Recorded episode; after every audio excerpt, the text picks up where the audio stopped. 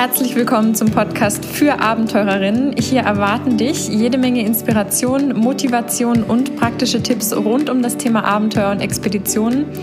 Denn ich bin davon überzeugt, dass Abenteuer eine Lebenseinstellung ist, die uns unfassbar viel Freude bereitet, uns fit und jung hält bis ins hohe Alter und dabei unterstützt, in allen Lebensbereichen glücklicher und erfolgreicher zu werden. Das Leben ist dazu da, ganz auf deine Kosten zu kommen und es zu genießen. Lass dich begeistern und mit auf eine Reise des Unmöglichen nehmen. Und jetzt raus aus dem Alltag und rein ins Abenteuer. Hallo, willkommen zu einer weiteren Podcast-Folge. Heute möchte ich, die, möchte ich dich mitnehmen auf ein Abenteuer nach Nordschweden. Und zwar war ich dort 2017. 2017, so lange ist schon wieder her, war ich dort als Schlittenhundeführerin und habe quasi gelernt, was es bedeutet, eine Leaderin zu sein, was es bedeutet, ein Mascher zu sein. Und ähm, ich kann mich noch daran erinnern, als wäre es gestern, dass ich auf diesen Hof angekommen bin und auf dem im Husky Kennel waren eben, ich glaube, es gab, es waren insgesamt um die 50 Hunde mit Welpen und es waren Alaskan Huskies und Sibirien Huskies. Und ich hatte wahnsinnigen Respekt vor diesen Hunden, weil diese Hunde einen, ich habe sowas noch nie in meinem Leben gesehen, so einen Drang nach Bewegung, so einen Willen zu überleben und so eine krasse hohe Energie hatten. Das hat mich am Anfang richtig eingeschüchtert und ich dachte, oh, bin ich der Sache überhaupt gewachsen? Ich habe gelernt, natürlich Schritt für Schritt, wie kümmere ich mich um die Hunde. Das war alles von, wie bereite ich Essen zu, wie mache ich sauber, wie kümmere ich mich, also wie klippe ich die Fingernägel. Ähm, sagt man, glaube ich, nicht bei Tieren, ne? Also ich kenne den Namen nicht. Wie, wie creme ich die ein, ne? Wie ähm, ziehe ich auch Schuhe an, wenn es zum Beispiel eisig ist draußen? Wie packe ich sie in ihre Geschirre? Möglichst schulterschonend, möglichst ähm, schonend auch für den, für den Brustkorb, für die Sehnen und die Bänder. Und wie geht es dann natürlich nach draußen? Und am Anfang war es so, ich habe mich wirklich mit den Hunden erstmal angefreundet. Innerhalb von, ich glaube, zwei, zwei Tagen hatte ich die 50 Namen drin. Die hatten alle ihre eigene Persönlichkeit, alle ihre eigene. Die einen waren hatten mehr dieses Durchsetzungsvermögen. Die anderen sind auch hergekommen zum, zum Kuscheln. Die einen waren eher ein bisschen frech, die anderen natürlich ein bisschen, ja, einfach super, super brav, haben sofort gesagt, was man, also haben sofort gemacht, was ich ihnen gesagt habe. Und, ähm, und natürlich gerade die Liedhunde waren sehr, sehr skeptisch am Anfang. Ich habe wirklich gemerkt, wie sie mich getestet haben und ich habe angefangen natürlich mit einem Gespann von, ich glaube, vier Hunden. Und dann wurden es relativ schnell sechs, acht, zehn, zwölf. Am Ende hatte ich dann zwölf Hunde eingespannt und bin mit der Herausforderung Stück für Stück mitgewachsen. Und ich möchte dich mitnehmen auf eine Ausfahrt jetzt, die ich damals gemacht habe. Und da war ich natürlich nicht alleine, sowieso niemals, weil die Hunde ja dabei waren, sondern auch meine Kollegin, die hieß auch Nina, war auch mit dabei. Also wir waren zu zweit und wir haben uns quasi abgewechselt und es war so schön. Ich kann mich noch daran erinnern, wir sind losgefahren. Es war an einem Mittag, Nachmittag und die Sonne hat geschienen und es hat auch die Tage vorher frisch geschneit. Also es war sehr, sehr weich, die Fahrbahn. Die Hunde waren natürlich super, super, die wollen los. Also die haben sich wirklich, wer es vielleicht kennt an so einem Schlitten, es ist so, dass ähm, es Anker gibt, nennen die sich. Das sind Metall, Metall, ähm, hm. ja, sieht eigentlich aus wie ein Anker beim Schiff, also so Metallanker, die man wirklich in den Boden, in das Eis reinstampft, die den Schlitten nach hinten in zwei Richtungen aufspannen und die Leithunde nach vorne aufspannen. Also der vorne ist nicht notwendig, nur bei einem sehr, sehr großen Gespann von zwölf Hunden würde ich es jedem empfehlen. Und dann gibt es noch eine Eisenbremse, die du reintreten kannst in den Boden. Und dann gibt es noch normalerweise eine Gummi, Gummimatte, auf der du stehen kannst für sanfteres Bremsen, weil wenn diese Eisenbremse reingeht mit den Zehen, das ist schon wirklich ähm, schon wirklich ordentlich. Also es ist wirklich, wenn du stehen bleiben stehen bleiben willst, drückst du sie ganz rein. Auf jeden Fall. Ich kann mich daran erinnern, die die Anker waren drin. Das macht natürlich auch das zum einen leichter, die Hunde wirklich einzuspannen in in den. Es gibt natürlich verschiedene Formationen, wie man Hunde einspannen kann. Die, die wir gefahren sind, das war einfach eine Leine in der Mitte und rechts und links jeweils ein Hund. Das heißt, die zwölf Hunde waren hintereinander und zwei Leithunde vorne dran. Und in der zweiten Reihe hatte ich noch einen, ähm, wie sagt man da, pensionierten Leithund. Also war auch noch mit dabei. Und genau, das heißt, das Einspannen geht von vorne nach hinten, der Leithund zuerst und dann die anderen. Und wenn du den Respekt hast vom Leithund, machst du dir das Leben um einiges einfacher, weil die anderen Hunde natürlich dem Leithund vertrauen, dem Leithund folgen. Und wenn dir der Leithund folgt und vertraut, dann hast du, hast du gleich schon mal die Unterstützung vom ganzen Team. Und am Anfang hatte ich das Gefühl, ich war noch sehr, sehr überfordert. Die Hunde springen teilweise, wenn die wirklich los wollen, springen die in die Gurte und versuchen alles Mögliche, um diesen Schlitten in Bewegung zu setzen. Und dann ist es meine Aufgabe, die Aufgabe des Maschers, die zur Ruhe zu bringen. Wirklich zur Ruhe zu bringen, zu warten, bis wirklich jeder sitzt, jeder leise ist und dann geht's erst los. Sonst, ähm, sonst so ein unheimliches, also ein unheimliches Chaos, würde ich sagen. Also ich würde nie, ich würde nie die Anker rausmachen, während Hunde quasi sich da rein ähm, hängen, weil zum einen du hast an der, ich hatte an der linken Hand, es gibt eine wie eine Schlaufe, eine Seilschlaufe, da gehst du mit der Hand rein und drehst sie dann mehrmals um dich, dass sie quasi tight ist, also eng ist, weil es natürlich auch passieren kann, das ist mir auch passiert dass je nachdem, wie du die Kurven nimmst, je nach, je nach Erfahrung, je nach Beschaffenheit des Schnees, je nach ähm, Geschwindigkeit auch, dass es mal dazu kommen kann, dass der Schlitten natürlich umfällt, du vom Schlitten fällst und diese Schlaufe ist deine Lebensversicherung. Das heißt, notfalls wirst du einfach hinterher geschliffen. Du hängst aber noch am Schlitten dran. Du möchtest nicht, dass dein Schlitten mit deinen Hunden davonfährt und du dann ganz alleine in der Wildnis stehst irgendwo.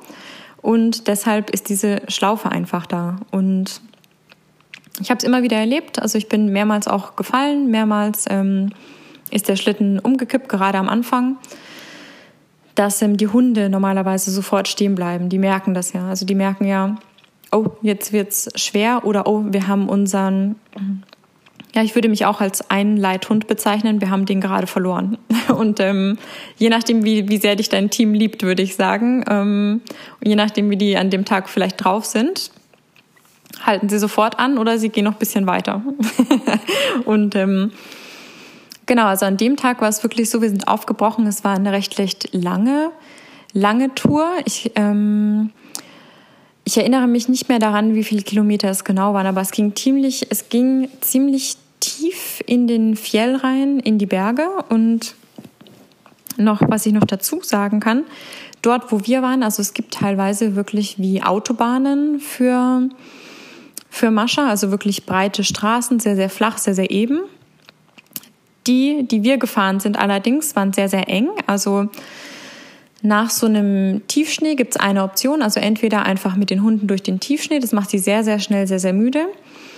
Oder, ähm, das haben wir teilweise gemacht, das habe ich teilweise, war auch Teil meiner Arbeit, mit dem Schneemobil eben einmal eine Spur ziehen. Also es gibt ja die Schneemobilstraßen, auf denen auch Hundeschlitten fahren dürfen. Und um die dann eben einmal vorzubereiten und auch unterwegs, es gibt immer mal wieder so kleine Brücken über Bachläufe, zu schauen, sind die Brücken, sind die Brücken noch intakt oder kann ich hier Schnee, Schnee aufschaufeln und das Ganze verdichten, sodass wirklich sodass es okay ist, also mit dem Schlitten da drüber zu fahren und dass man nicht rechts oder links oder dass die Brücke einstürzen würde und du dann mit dem Schlitten quasi im Wasser hängst. Und genau. Wir sind los und es war, es hat so, es war so schön, also wirklich gerade beim, beim frischen Schnee, wenn dann die Sonne drauf scheint und es so glitzert und ähm, ja, die, die frische Herbstluft und es waren wirklich, war keine, keine Wolke am Himmel. Und wir sind, wir haben angefangen, es, es ging zuerst über die, über die Straße rüber. Das ist immer super, wenn man zu zweit ist, weil dann kann einer eben schauen, ist die Straße frei und dann den Schlitten rüber, rüberrufen mit der zweiten Person, dort anhalten und dann die zweite Person wieder mitnehmen.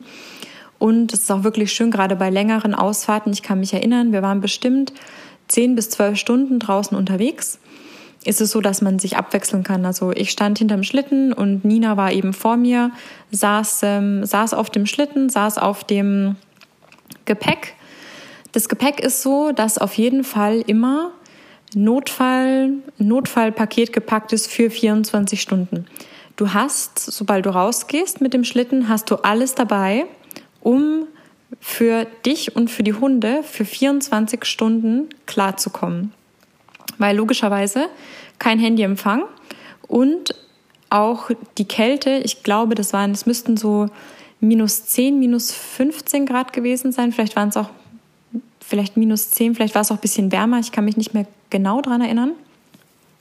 Nur, du kannst dir vorstellen, dass die Batterien unheimlich schnell leer sind. Also so Sachen wie Stirnlampen gehören auf jeden Fall in die, Innen, in die Innentasche der Jacke. Und Genau, wir sind losgefahren und dachten, es wird vielleicht eine Runde von vier bis sechs Stunden. Und es war super schön. Ich kann mich daran erinnern, wir sind das erste Stück gefahren, das war noch auf dem Schneemobilpfad und dann immer weiter der, ähm, der Stromleitung lang. Und dann gab es eine Stelle, die haben, die hieß der Rollercoaster, also die Achterbahn, weil ähm, es ist eigentlich, eigentlich totaler, also es war, es hat natürlich immer so viel Spaß gemacht, da reinzufahren, aber jetzt im Nachhinein denke ich, es ist eigentlich auch ein bisschen Wahnsinn.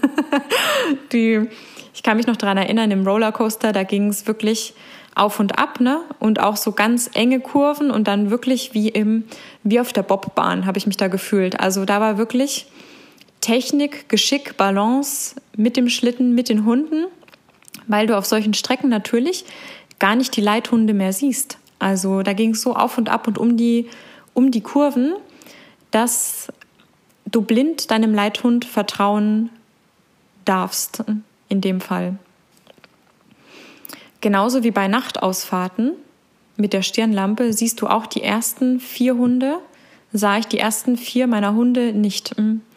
Es ist wirklich das es ist eine super schöne Sache. Also dieses tiefe Vertrauen, diese tiefe Hingabe an die Hunde habe ich in meinem Leben so noch nicht gespürt. Und ich bin immer mit Hunden aufgewachsen. Ich hatte immer Hunde, nur ich war noch nie in der Situation, wo wirklich,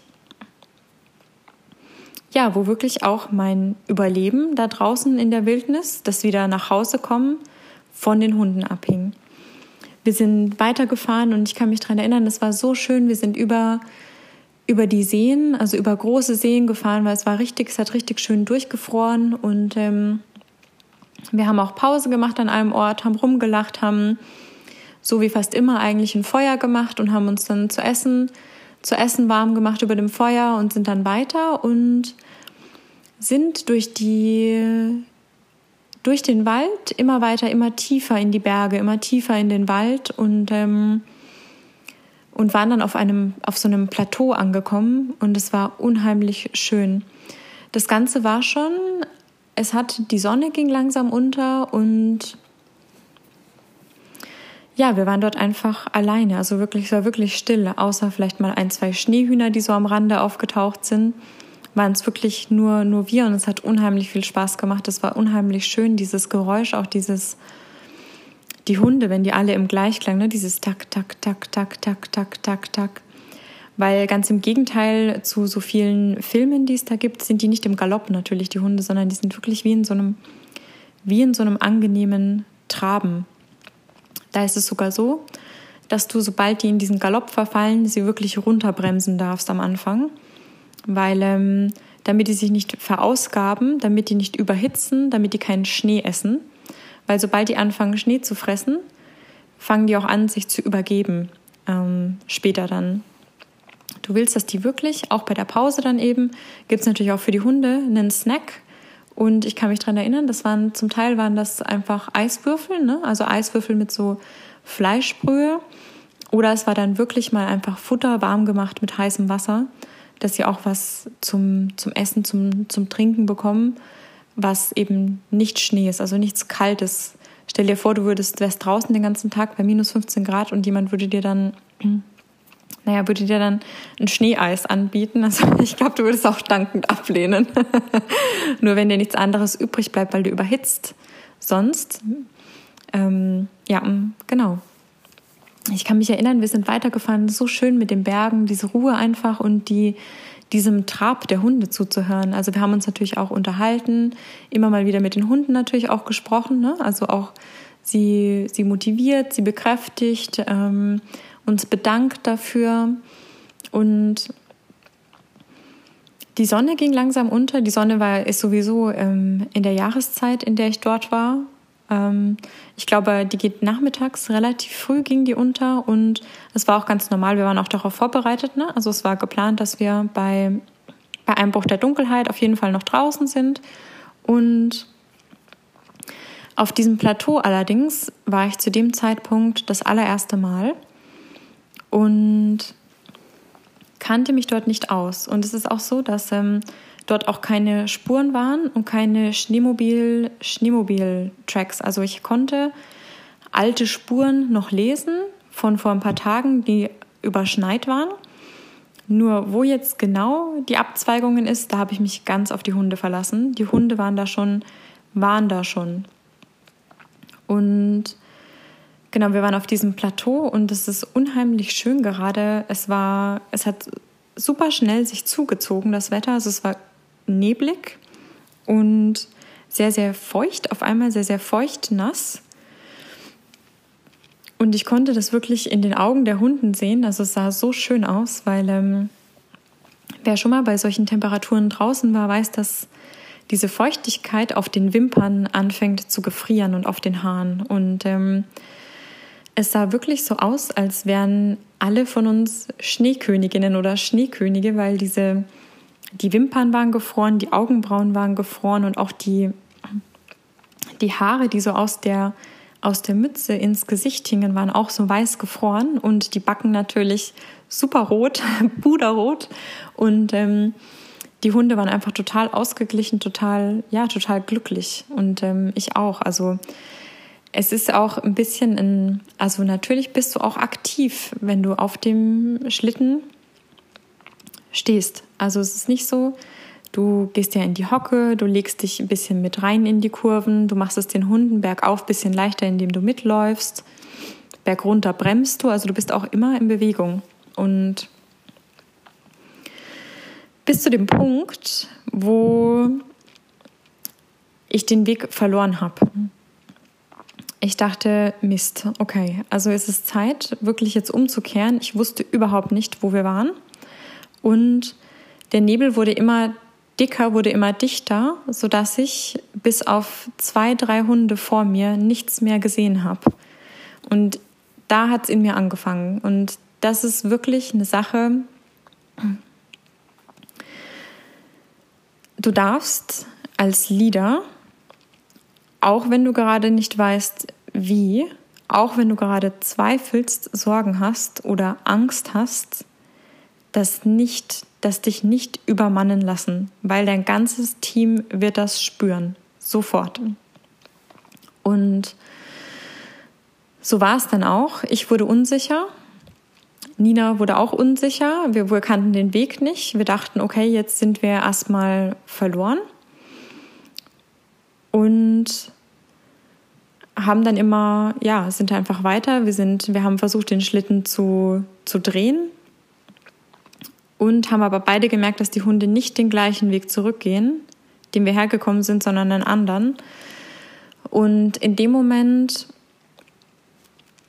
gab es zwei Dinge, hätte, hätte ich zwei Dinge tun können. Ich hätte zum einen in totale Panik verfallen können natürlich. Oder du bleibst einfach da im Vertrauen und in der Hingabe, dass die Hunde den Weg nach Hause kennen.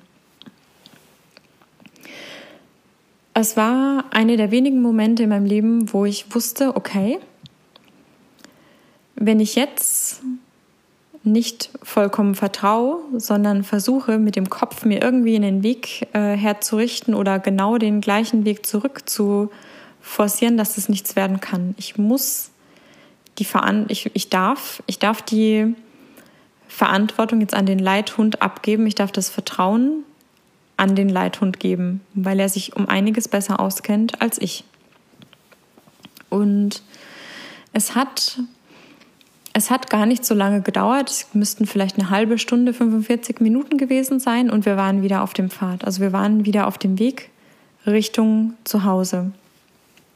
Nur, was jetzt passiert ist, war, dass natürlich zum einen ein bisschen Unsicherheit sich breit gemacht hatte. Ne? Also das ganze Team war sich nicht klar, ähm, was ist hier los, irgendwas stimmt nicht. Und ähm, wir sind, wir haben weitergemacht und ich hatte vorhin ja erwähnt, dass ein älterer Leithund in der zweiten Reihe eben war. Und der hat angefangen zu streiken.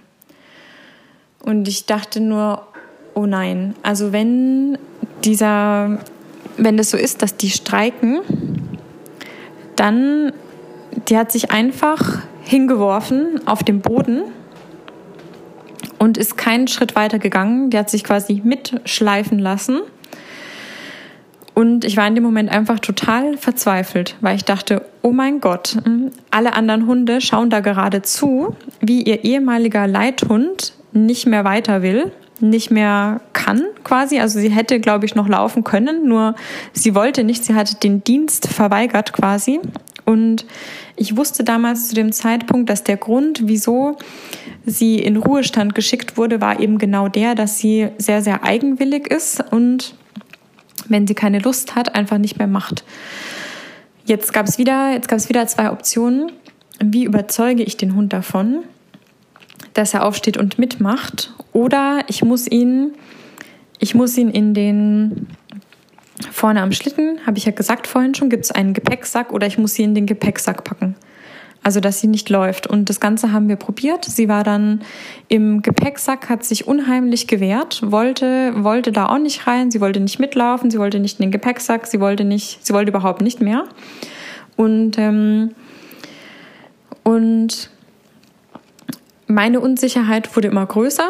Mein, ich wusste, wir waren unheimlich weit weg von, von zu Hause. Ich wusste, alle haben Hunger, alle sind müde, alle sind kalt, sind ausgelaugt. Und ich habe mir in dem Moment einfach nur riesigen Vorwürfe gemacht, dass ich mich übernommen habe, dass ich das Team, Team und mich selbst überschätzt habe. Und das kann natürlich fatal enden, gerade wenn draußen minus 25 Grad sind, es Nacht ist, kein Handyempfang, kein GPS-Empfang, kein Satellitentelefon, sondern die einzigste Option gewesen wäre, entweder abzubrechen und Nachtlager aufzuschlagen oder, oder immer mal wieder durchzulaufen. Dort über Nacht zu bleiben war keine Option, zumindest noch nicht zu dem Zeitpunkt. Das heißt, wir sind weiter und, und irgendwie, ich weiß nicht genau, welcher Moment das war, wo ich angefangen habe, mich einfach zu entspannen. Ich kann dir nicht mehr genau sagen, was es war. Auf jeden Fall, was ich, was wir dann gemacht haben, hat das Ganze umgedreht. Wir sind, ich kann mich noch bis heute daran erinnern, wir sind über den einen See und es gab kurz vor dem See wieder einen Anstieg. Und ich bin in meinem Leben noch nicht so viel gerannt. Vor allem nicht bergaufwärts in Schneestiefeln und in voller Montur. Und ich habe angefangen, ich weiß es noch, ich habe angefangen zu singen für die Hunde, also wirklich aus laut, lauthals. Zuerst habe ich sie versucht zu motivieren, dann habe ich gemerkt, mh, hm, das funktioniert nicht so wirklich. Dann habe ich angefangen zu singen. Und ähm, hier möchte ich noch hinzusagen, dass ähm, also ich finde nicht, dass ich singen kann, in Anführungszeichen, nur darum ging es gar nicht. Es ging eigentlich mehr darum, wie kriege ich die dazu, dass sie wieder voll motiviert bei der Sache sind. Und ich glaube, ich habe gesungen ähm, We Are the Champions und Rock and Roll und noch irgendwas. Und auf jeden Fall waren die Hunde am Anfang total irritiert, weil wir sind ja die letzten zwei Stunden stillschweigend, ähm, alle irgendwie ein bisschen so aus der Wäsche guckend, äh, haben uns nach vorne ge gequält und auf einmal und auf einmal dann dieses Singen. Und desto anstrengender es wurde, desto lauter habe ich gesungen und desto mehr haben Nina und ich Späße gemacht und Witze gemacht und es hat die Stimmung wirklich, es hat sich sofort auf die Hunde übertragen. Und jetzt denkst du vielleicht, naja, also es braucht ja kein Genie, um das herauszufinden, nur ich kann dir sagen, wenn du schon acht Stunden da draußen bist in der Kälte und nichts gegessen hast und ähm, total am Ende bist, mit allen möglichen Herausforderungen kämpfst, ist es manchmal ist es nicht ganz so offensichtlich, auf so eine ganz simple, einfache Idee zu kommen. Und ähm, ich weiß nicht, wo die herkam, diese Idee, aber wir sind oder ich bin ja einfach gefolgt. Und ich kann mich noch daran erinnern, dass ich lauthals singend und schreiend diesen Hügel mit hochgerannt bin an der Seite der Hunde, ne? weil die haben ja noch den Schlitten gezogen, um die einfach zu motivieren, dass sie nicht anhalten. Egal in welchem Tempo, egal wie langsam. Ich habe den Schlitten geschoben, gezogen, bin mitgelaufen, bin und das hat die unheimlich motiviert. Die Hunde spüren das sofort, wenn du dein Gewicht vom Schlitten nimmst das, es war der Wahnsinn. Es war auf einmal wieder so eine, so eine Power, so eine Leidenschaft, so dieser Zug, dieser Drang nach vorne, nach Hause zu kommen, ins Warme zu kommen, im Warmen zu schlafen, was zu essen. Und ähm, wir haben uns das wirklich auch super, super schön ausgemalt, ne? wie es ist, am, wieder drinnen am Feuer zu sitzen, am Ofen, den Ofen anzuschüren, die warme, die warme Fleischsuppe für die Hunde vorzubereiten und ähm, ja, was soll ich sagen? Wir haben es natürlich, wir haben es geschafft. Es hat lange gedauert. Es sind die Stirnlampen unterwegs natürlich ausgefallen. Die Batterien waren leer. Also wir waren zum Teil einfach wirklich in dieser stillen Dunkelheit auch unterwegs. Also es ist wirklich stockfinster und im ersten Moment vielleicht auch einfach ein bisschen beängstigend, ein bisschen unheimlich, ein bisschen ungewohnt. Nur wir waren 14, 14 Seelen, sage ich jetzt mal, die da zusammen draußen waren. Und wenn alle 14, alle 14 mit so einer Power, mit so einem Blick nach vorne gerichtet da antreten, sich gegenseitig halten, motivieren und unterstützen, dann kann das nur funktionieren. Und so war es dann auch. Wir sind wieder durch die Wälder zurück. Es war unheimlich schön. Wir haben die, also ich habe die Sterne gesehen. Hier und da ist mal wieder ein Huhn oder irgendwas anderes aus dem Wald gehüpft und vor allem die letzten Meter nach Hause. Du kannst mir nicht glauben, wie schnell die auf einmal waren. Ich weiß nicht, woher diese Kräfte gekommen sind, aber alle wussten, okay, wir sind auf dem Home Stretch und die haben richtig Vollgas gegeben. Also es war so schön. Und das Erste, was dann natürlich zu Hause war, also wirklich die Lichter zu sehen, dort an dem Haus anzukommen und einfach zu wissen, dass wir es geschafft haben. Dass wir es geschafft haben. Und ein paar Stunden vorher, glaube ich, war ich dem Tod noch nie so nahe. Ich hatte wirklich zum ersten Mal in meinem Leben Angst, ob ich diese Nacht, ob das jetzt wirklich meine letzte war. Und dann diese Freude, ja, diese Freude, das geschafft zu haben, zu Hause angekommen zu sein und ich würde sagen, einfach über sich selbst hinausgewachsen zu sein. Dass es am Ende gar keine Überschätzung war, sondern dass es tatsächlich geklappt hat und so viel mehr, so viele Kräfte, so viel mehr noch hätte schiefgehen können, in Anführungszeichen. also löscht es gleich wieder. Aber ja, wir waren dann, wir sind angekommen, wir haben sofort, sofort natürlich ähm, den Schlitten festgemacht, wir haben den Hunden Stroh hin, die Schuhe ausgezogen, die haben sofort, die haben sofort was Warmes, Leckeres zu essen bekommen, die haben nochmal eine extra Ladung Stroh in die Hütten bekommen und haben sich dann eingekuschelt und geschlafen. Und du kannst dir vorstellen, die waren genauso wie wir am nächsten Tag total K.O. Und wenn es sowas gibt, wenn man sowas sehen kann, aber alle mit einem Lächeln, das hat, ich habe das Gefühl, jede Ausfahrt, die wir danach hatten, war umso kraftvoller, weil da war wirklich dieser Team Spirit, da war wirklich dieser Geist, der uns alle verbunden hat und der uns nochmal gezeigt hat, was wir alle schaffen können, wenn wir gemeinsam zusammenarbeiten.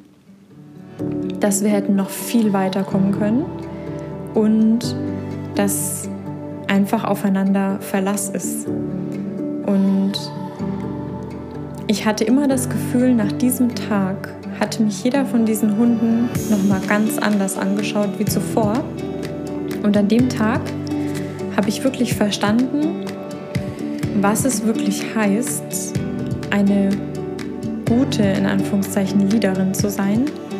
Jemand zu sein, der führt. Und die Hauptqualität, die es dafür braucht, ist es, sich selbst führen zu lassen. Ich wiederhole nochmal.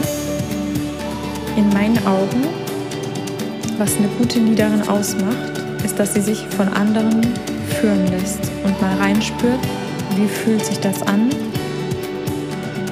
und aus Erfahrung immer, immer weiter wächst und das Team, das Team, das Ziel des Teams, das Wohlhaben des Teams immer im Blick hat. Zu jeder Zeit mit jedem Einzelnen verbunden ist und auf die Bedürfnisse eingeht und auch selbst die eigenen Bedürfnisse kommuniziert. Und ja, unser Kompass immer der Nase nach. Und ähm, genau, das war's für heute und ich freue mich auf die nächste Folge. Wenn dir das gefallen hat, lass gerne eine 5-Sterne-Bewertung da und komm auch gerne in meine Facebook-Gruppe, die Community für Abenteurerinnen und bei Fragen und Themenwünschen schreib mir gern, schreib mir, ich verlinke alles in den Show Notes. Und dann wünsche ich dir noch einen schönen Tag, einen schönen Abend und bis ganz bald.